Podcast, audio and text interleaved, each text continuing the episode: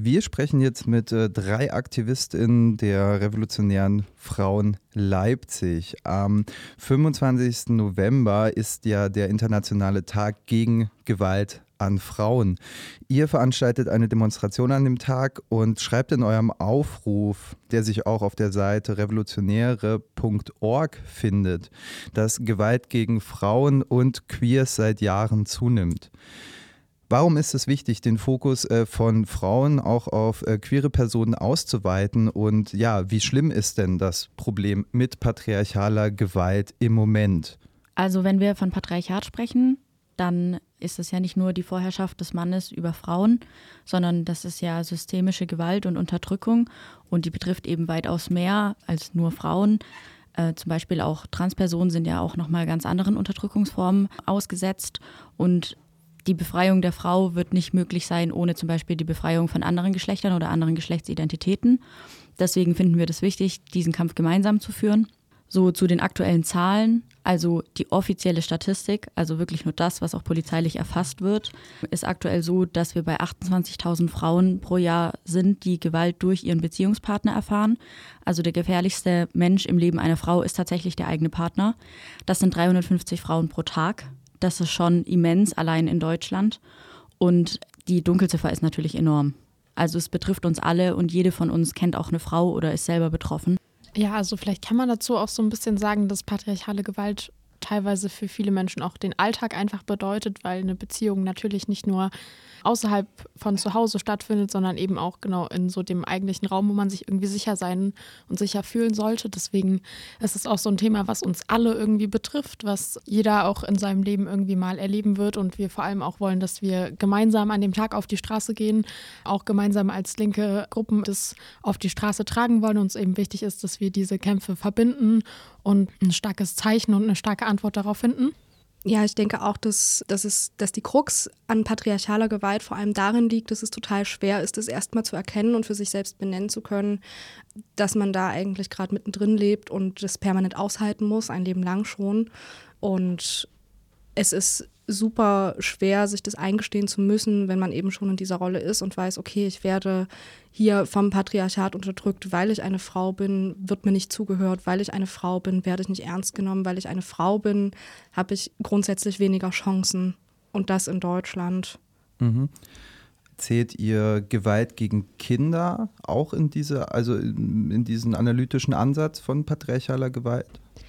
Tatsächlich zählen wir die Kinder jetzt nicht in den Zahlen mit rein, aber Fakt ist, die Kinder sind von der patriarchalen Gewalt genauso betroffen. Das Kind ist betroffen, wenn es beobachten muss und das ist dann natürlich die Gewalt am Kind, beziehungsweise ist es als Missbrauch zu werten. Das Kind muss den Streit mitbekommen, das Kind ist in der Rolle, äh, eben sich dem nicht entziehen zu können, wenn die Mutter geschlagen wird und die Hemmschwelle in der häuslichen Gewalt ist ja dann auch so niedrig, dass es sich auf das Kind auswirkt, sei das in Form der psychischen Gewalt, oh Gott, was macht denn mein Papa da mit meiner Mama, oder sei das in Form der physischen Gewalt, wenn die Hemmschwelle so weit sinkt, dass auch das Kind attackiert wird. Und wenn wir von patriarchaler oder also auch Partnerschaftsgewalt bzw. Beziehungsgewalt sprechen, dann ist ja nicht nur die physische Gewalt damit gemeint, sondern ganz oft auch die psychische Gewalt. Also nicht alle Männer schlagen ihre Frauen. Also wenn der Partner dann einfach eine Woche lang nicht mit seiner Frau redet und so tut, als wäre sie nicht da, das ist auch Gewalt.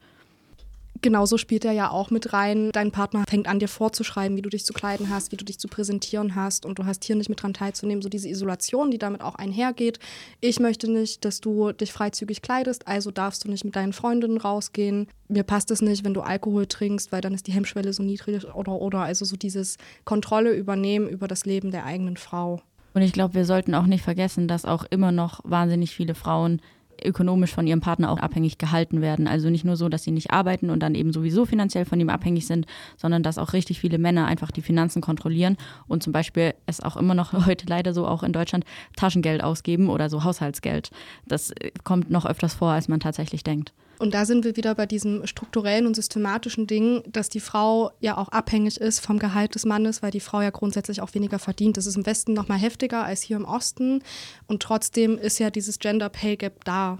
Und wird ja durch äh, staatliche Regulationen, wie zum Beispiel das sogenannte Ehegattensplitting, dann nochmal verstärkt. Also ich sehe, die patriarchale Gewalt hat viele Facetten so, die absolute Spitze des Eisbergs sind ja quasi dann Femizide. Ihr habt eine Femizidkarte allein für die Stadt Leipzig erstellt, die auf eurer Internetseite auch abrufbar ist. Und ihr zählt seit 2011 14 Femizide. Das ist eine wirklich erschreckende Zahl. Wo seht ihr quasi die Ursachen dieser Gewalt und was müsste getan werden, um diese zu beenden? Also am Anfang würde ich kurz sagen, dass wir da ähm, auf sehr, sehr gute Vorarbeit von äh, einer Gruppe aus Leipzig, die sich keine mehr nennt, äh, zurückgreifen konnten, weil die seit Jahren so Arbeit zu Femiziden äh, in Leipzig machen und es auf jeden Fall sich auch lohnt, bei denen mal vorbeizuschauen. Und genau, also Femizide sind ja so ein bisschen so die extremste Zuspitzung von Gewalt, die Frauen passieren kann und die werden halt auch einfach nicht extra erfasst sozusagen. Es ist super schwierig, das irgendwie nachzuvollziehen, weil oft ja auch in den Medien einfach von so Beziehungstaten gesprochen wird und damit werden die einfach so ein bisschen runtergespielt und gleichgesetzt. Ähm, und es ist eben auch dann nicht zu vernachlässigen, dass genau diese Gewalt eben meistens äh, auch zu Hause stattfindet und zwar in einem Raum, der halt einfach nicht von der Öffentlichkeit gesehen wird, der oft auch einfach unterschätzt wird. Das geht dann auch einher mit sehr viel psychischer Gewalt, die irgendwie da ähm, mit zu tragen kommt und ja, die Frauen ähm, sterben dann und die werden vielleicht in der Statistik erfasst oder vielleicht auch nicht. Und was dann eben nicht mal mitgezählt wird, sind, wie viele versuchte Femizide es vielleicht gibt oder wie viele Frauen durch so massive Gewaltausübungen irgendwie auch im ähm, Krankenhaus landen oder die halt anderweitig da Verletzungen von tragen. Also ich glaube, es ist wichtig dabei zu betrachten, dass einfach so die Dunkelziffer und das, was alles nicht bekannt ist, einfach noch viel, viel höher ist. Und auch wir hier das natürlich nochmal in einem anderen Zustand haben. Vergessen darf man dabei nicht, dass es natürlich im internationalen Vergleich, also in ganz anderen Ländern, nochmal komplett andere Zustände gibt und wir auch an dem Tag äh, immer wieder so zur internationalen Solidarität aufrufen und eben auch da an die internationalen feministischen Bewegungen anknüpfen wollen und mit denen gemeinsam kämpfen, die eben zum Beispiel in Südamerika da auch nochmal eine ganz andere Gewaltspirale irgendwie gegen sich so erleben und die, mit denen sie täglich umgehen müssen. Ich würde da nur gerne noch mal ganz kurz an das anknüpfen wollen, was du gerade sagtest, Balduin, dass du erschrocken bist über die Zahl von 14 Frauen, die im Rahmen eines Femizids ermordet worden sind. Denn für uns ist es erschreckend, dass es nur diese 14 Personen sind, die da erfasst worden sind. Also die Dunkelziffer ist ja viel, viel höher und so seit 2011 bis jetzt ist es unmöglich, dass es nur diese 14 Frauen gewesen sind. Also ab wann wird das denn überhaupt benannt, hey, das ist ein Femizid, wann hört es auf, wie du eben schon sagtest, äh, dass es als Beziehungstat deklariert wird, dieses Verharmlosen? Also um Femizide zu verhindern, vor allem auch präventiv zu verhindern, müsste man ja erstmal grundlegend schauen, wie die Gesellschaft aufgebaut ist. Und wir haben einfach aktuell immer noch Besitzansprüche des Mannes an die Frau das ist ja auch das, womit die Männer quasi den Mord an ihre Frau legitimieren, weil die Frau macht was, das ist mein Besitz, die macht was, was ich nicht möchte. Vor allem in der Regel trennt sie sich ja und dann bringe ich sie um, weil es ist ja mein Eigentum. Und diese Besitzansprüche sind sehr, sehr tief verankert und spielen eben schon auch einfach mit ökonomischen Grundlagen zusammen. Und da müssen wir viel, viel früher schon anfangen. Also wir müssen grundsätzlich mal überlegen, wie wirtschaften wir eigentlich, worauf ist unsere Gesellschaft ausgelegt. Und es geht eben um Profitinteressen von einzelnen wenigen und eben nicht ums Gemeinwohl aller. Wenn wir diese Konstrukte auflösen, dann ist das Patriarchat erstmal also es ist immer noch da so und wir werden das auch nicht nur, weil wir sagen wir zum Beispiel kapitalistische Wirtschaftsverhältnisse in Teilen aufbrechen können, werden wir jetzt nicht die Gewalt an Frauen verhindern, aber es wäre ein richtiger Schritt in die richtige Richtung. So grundsätzlich ist auch einfach so, also in dem System, in dem wir aktuell leben, ist kein Interesse dran, diese Gewalt aufzulösen, weil die kostenlose Arbeit von Frauen einfach schon systemrelevant ist.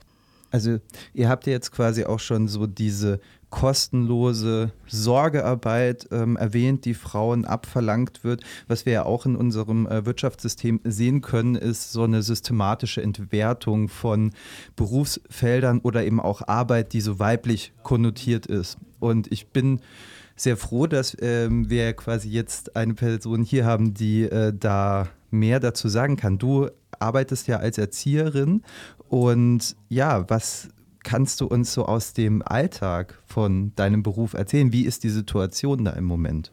Auf das Berufsfeld des Erziehers wird grundsätzlich herabgeschaut, weil der Erzieher macht ja den ganzen Tag nichts anderes als rumsitzen, Kaffee trinken. Wenn du Glück hast, kannst du noch ein bisschen Uno spielen und unter Mittag wird geschlafen.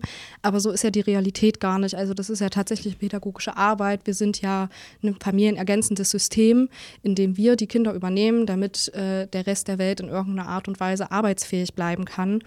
Und das ist total kritisch, weil wir natürlich immer wieder versuchen, den Eltern entgegenzukommen, denen das auch zu ermöglichen. Teilweise sind die Öffnungszeiten der Einrichtung flexibel gewesen. Wir haben gesagt, hey, wir nehmen euer Kind tatsächlich auch schon eine halbe Stunde vor Öffnung, dies, das, um der gesamten Familie da irgendwie Unterstützung entgegenzubringen.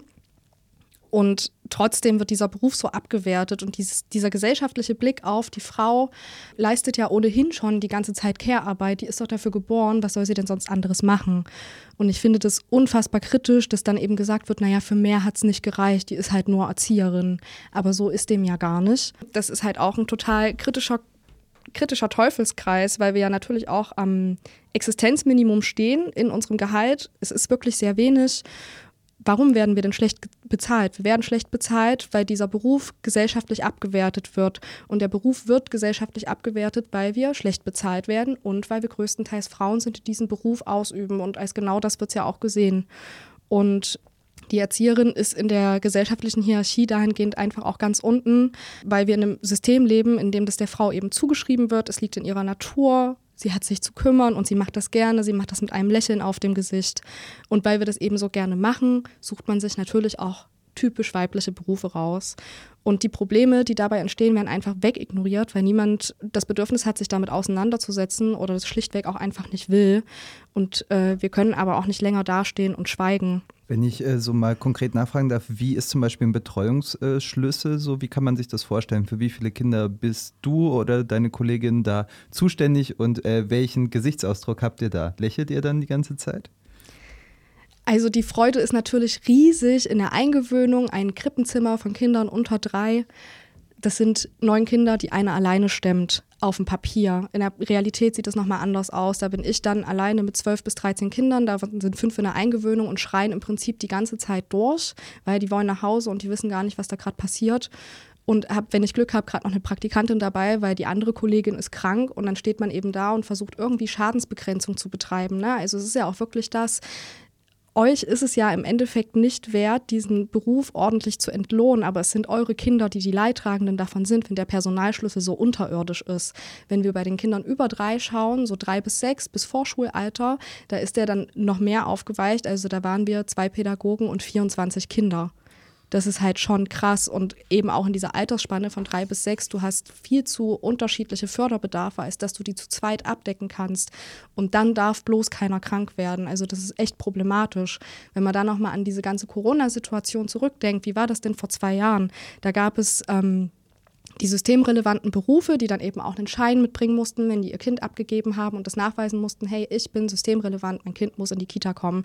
Wir hatten trotzdem die Verpflichtung, zu zehn aus dem Kollegium auf Arbeit anzutanzen, fünf Kinder zu bespaßen. Also ja, da macht die Arbeit in dem Sinne Spaß, sobald die Eltern weg sind, weil wir sind es, die den Frust davon austragen müssen. Wir sind nicht schuld an der Krise, aber wir sind die Leidtragenden. Es gibt ja jetzt dagegen Proteste. Also wie ich mitbekommen habe, steht zum Beispiel äh, Verdi jetzt jeden Donnerstag ab 17 Uhr, 5 Uhr nachmittags vor dem Rathaus. Und ihr unterstützt diese Aktion unter dem Titel äh, Es donnert in den Kitas. Möchtet ihr dazu ähm, etwas sagen? Also grundsätzlich ist das Verdis eigene Organisation. Wir gehen da schlussendlich nur hin und bekräftigen und unterstützen das, weil wir diesen Kampf als unfassbar wichtigen Kampf ansehen. Das Problem an diesem Kampf ist, dass die, das Verpflichtungsgefühl von Erzieherinnen so groß ist, dass die Aussichten auf einen Streik eher mäßig sind. Aber stellt euch mal vor, wie alles stillstünde, würden die Erzieherinnen plötzlich nicht mehr in der Kita stehen und eure Kinder entgegennehmen. Äh, die Mahnwachen sind bundesweit und äh, in Leipzig zum Beispiel vor dem neuen Rathaus jeden Donnerstag von 17 bis 17.30 Uhr. Und wir rufen alle dazu auf, solidarisch zu sein, sich solidarisch zu zeigen und auch zu kommen und zu unterstützen. Weil im Endeffekt betrifft diese Kita-Krise uns alle. Und wir leben ja auch in äh, Zeiten, wo es vielleicht gar nicht so schlecht ist, mit den richtigen, mit den vernünftigen Menschen äh, zusammenzustehen oder auch den Kontakt zu suchen. Ich habe jetzt eine, das ist ein bisschen ein harter Cut, aber nächstes Jahr sind äh, Wahlen in Sachsen, Landtagswahlen. Die Umfrageergebnisse zeichnen ein desaströses Bild von der Zukunft. Was empfindet ihr dabei, wenn ihr über diese Situation nachdenkt? Wie würde zum Beispiel eine Landesregierung mit einer, äh, mit der AfD als stärksten Partei ähm, ja, unsere Gesellschaft verändern? Was glaubt ihr, kommt da auf uns zu? Ich denke, in dem Kontext ist es wichtig zu sagen, dass sie nicht unbedingt an der Macht sein müssen, um uns be bereits jetzt massiv zu beeinflussen. Also die AfD hat ihre Leute und auch insgesamt der rechts konservative gesellschaftliche Ruck, den wir so in den letzten Jahren hatten, die sitzen schon überall. Die sitzen in machthabenden Positionen, die sitzen bei der Polizei. Auch wenn die noch nicht an der Macht sind, haben die trotzdem massiv Einfluss. Genau, und ich glaube, dazu kann man auch ganz klar sagen, dass wir jetzt nicht darauf vertrauen, dass irgendwie durch einen, ja, wie soll ich sagen, starken parlamentarischen Gegendruck da irgendwie was verbessert werden können. Und deswegen ist, sind wir auch hier, um zu sagen, wir äh, sehen das anders und wir müssen irgendwie uns dafür einsetzen, dass so unsere Forderungen nach einer befreiten und auch von kapitalistischen Zwängen losgelösten Gesellschaft irgendwie möglich sind. Und das organisieren wir außerparlamentarisch und das sagen wir so ganz klar.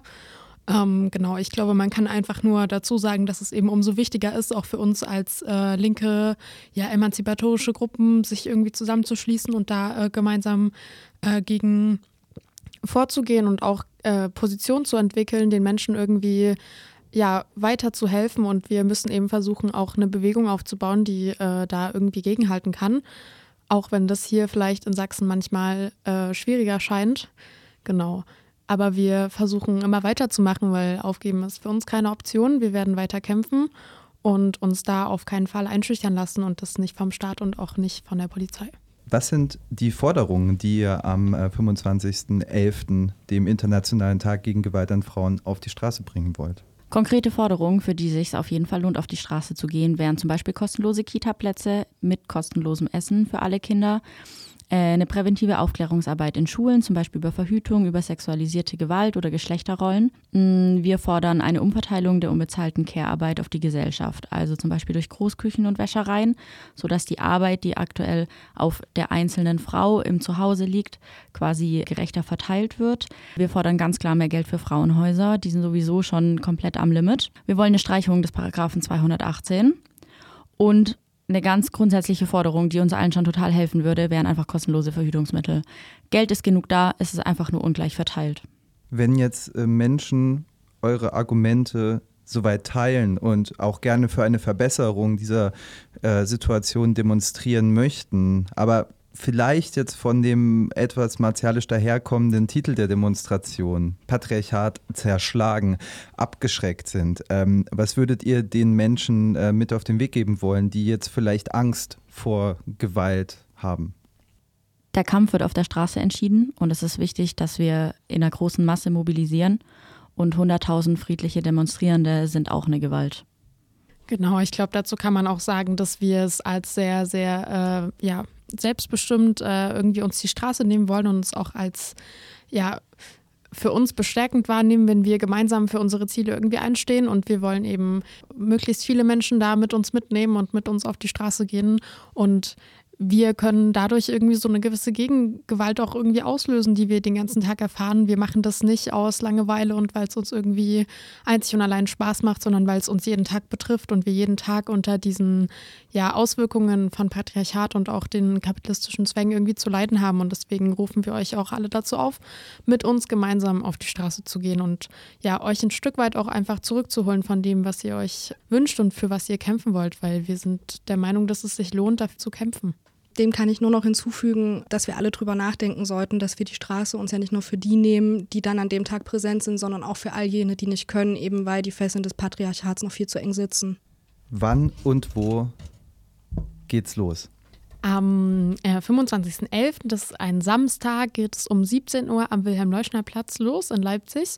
Dann werden wir eine kurze Auftaktkundgebung haben und äh, gemeinsam dann äh, die Kalibkirchstraße entlanglaufen ja, seid gespannt. Wir freuen uns schon und kommt alle zahlreich.